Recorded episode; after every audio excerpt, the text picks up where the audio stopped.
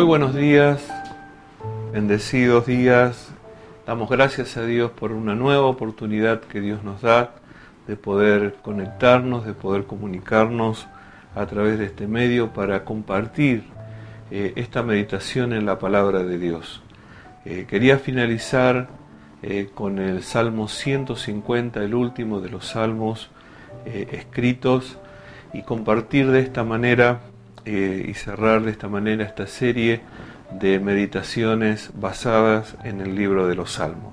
Dice así el Salmo 150.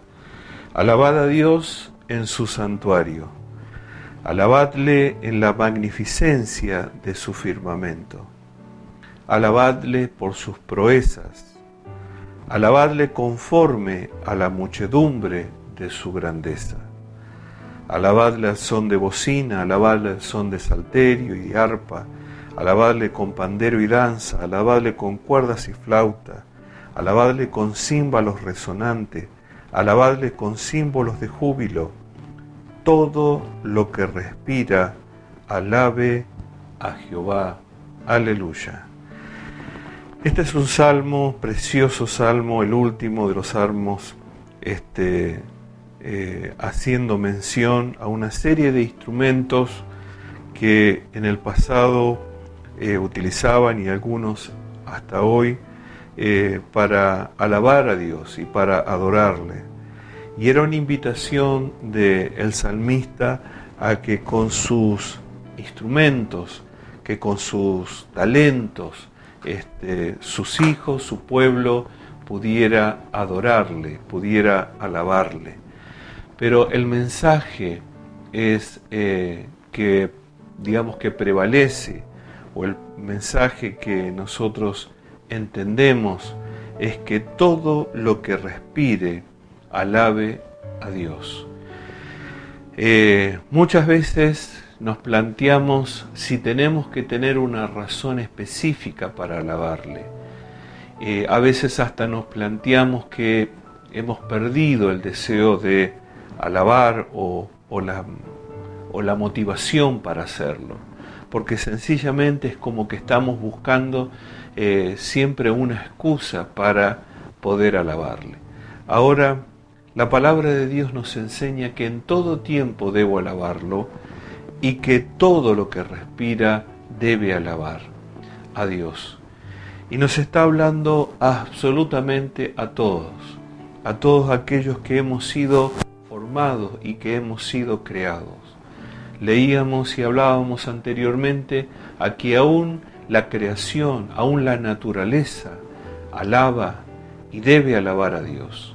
Nosotros encontramos en la palabra de Dios muchos este, hechos de que el hombre y la creación alaban a Dios y lo adoran por ser eso, por ser su Dios, por ser su rey, por ser su hacedor.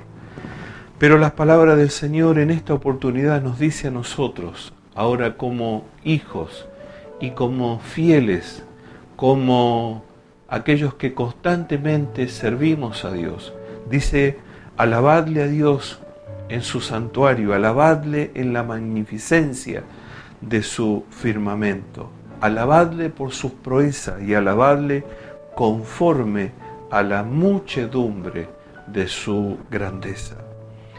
Debemos alabarle y debemos alabarle a Dios en su santuario, porque sencillamente Dios nos, eh, nos eh, invita y nos eh, propone el poder alabarlo en todo, absolutamente en todo.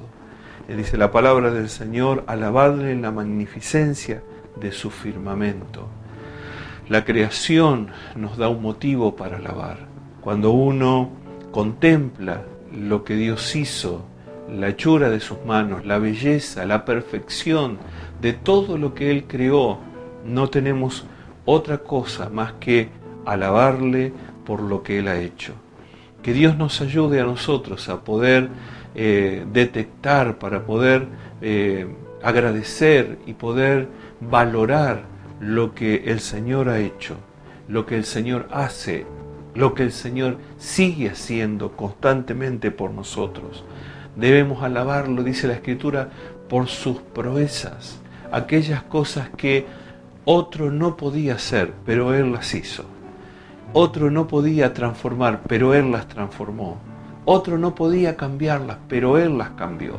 Por eso creo que nosotros tenemos sobrado motivo para alabarle, para adorarle permanentemente, porque las proezas de Dios en favor de nosotros han sido tantas y tan grandes que no hay palabras que podrían abarcar toda nuestra gratitud, toda la expresión de nuestra alabanza, desde que hemos nacido hasta que eh, finalizamos nuestras vidas, todo el tiempo Dios opera y obra en favor de nosotros como hijos de Dios. Lo alabamos conforme a la muchedumbre de su grandeza.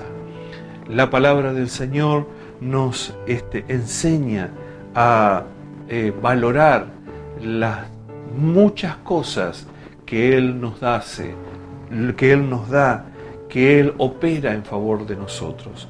Debemos alabar al Señor porque en su grandeza nosotros tenemos sobrados motivos para alabarle.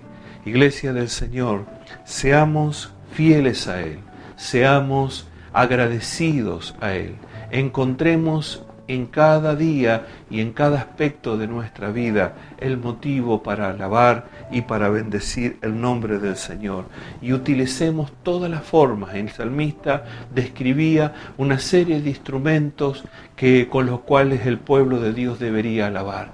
Pero creo que nosotros tenemos muchos instrumentos que quizás no suenan de la manera que sonaban estos instrumentos, bocinas, arpa, panderos, flautas, cuerdas, címbalos, eh, no suenan, no tienen el sonido que, que, tenían esos instrumentos o que tienen esos instrumentos, pero que nosotros tenemos otro tipo de instrumentos para adorar a Dios, para alabarlo a Dios. Lo que quiero decir es que utilicemos todo lo que en nosotros está, todo lo que en nosotros se manifiesta, todas nuestras capacidades, todas nuestras habilidades, todas las gracias que Dios puso en nosotros, todos los talentos que hoy eh, están depositados en nuestro espíritu, todas aquellas cosas que Dios nos dio, que puso en nuestras manos como herramientas para adorarle. Eh, utilicemos todo eso. Quizás vos decís, yo no sé ejecutar un instrumento, yo no sé cantar, no sé de qué forma puedo alabarle. Podés alabarle y podés bendecirle de cualquier manera, en cualquier este, situación. Dice la Escritura, todo lo que respira, alabe a Jehová que podamos convertirnos en adoradores permanentes, que podamos ser realmente adoradores que le adoren a Dios correctamente, que podamos hacerlo de una manera que nuestra alabanza y que nuestra adoración pueda ser recibida. Dice la Escritura, Dios resiste al soberbio, pero da gracia al humilde. Tu corazón, tu humildad, tu devoción al Señor, tu fidelidad a Dios es una forma de alabarle, es una forma de adorarle. Dios recibe también ese tipo de alabanza. Que Dios nos ayude a nosotros a poderlo adorar en su santuario, a poderlo adorar en, en la magnificencia, en las manifestaciones diversas de su creación. Que todo tiempo y toda circunstancia sea una oportunidad para alabarle a Dios. Terminamos de ministrar en este libro de los Salmos. Y si un mensaje puede quedar en nuestro espíritu es que Dios es digno de alabanza. Nuestro Señor es digno de adoración. Toda nuestra vida debe agradecer, debe adorar, debe alabar el nombre de nuestro Dios, la persona de nuestro Dios. Conviértase en un cristiano verdadero, en un adorador verdadero, en una adoradora verdadera, que adore a Dios, que sirva a Dios, que le alabe a Dios, que le siga a Él permanentemente todos los días de su vida y que su vida se convierta en una adoración permanente. Que Dios les bendiga y hasta la próxima.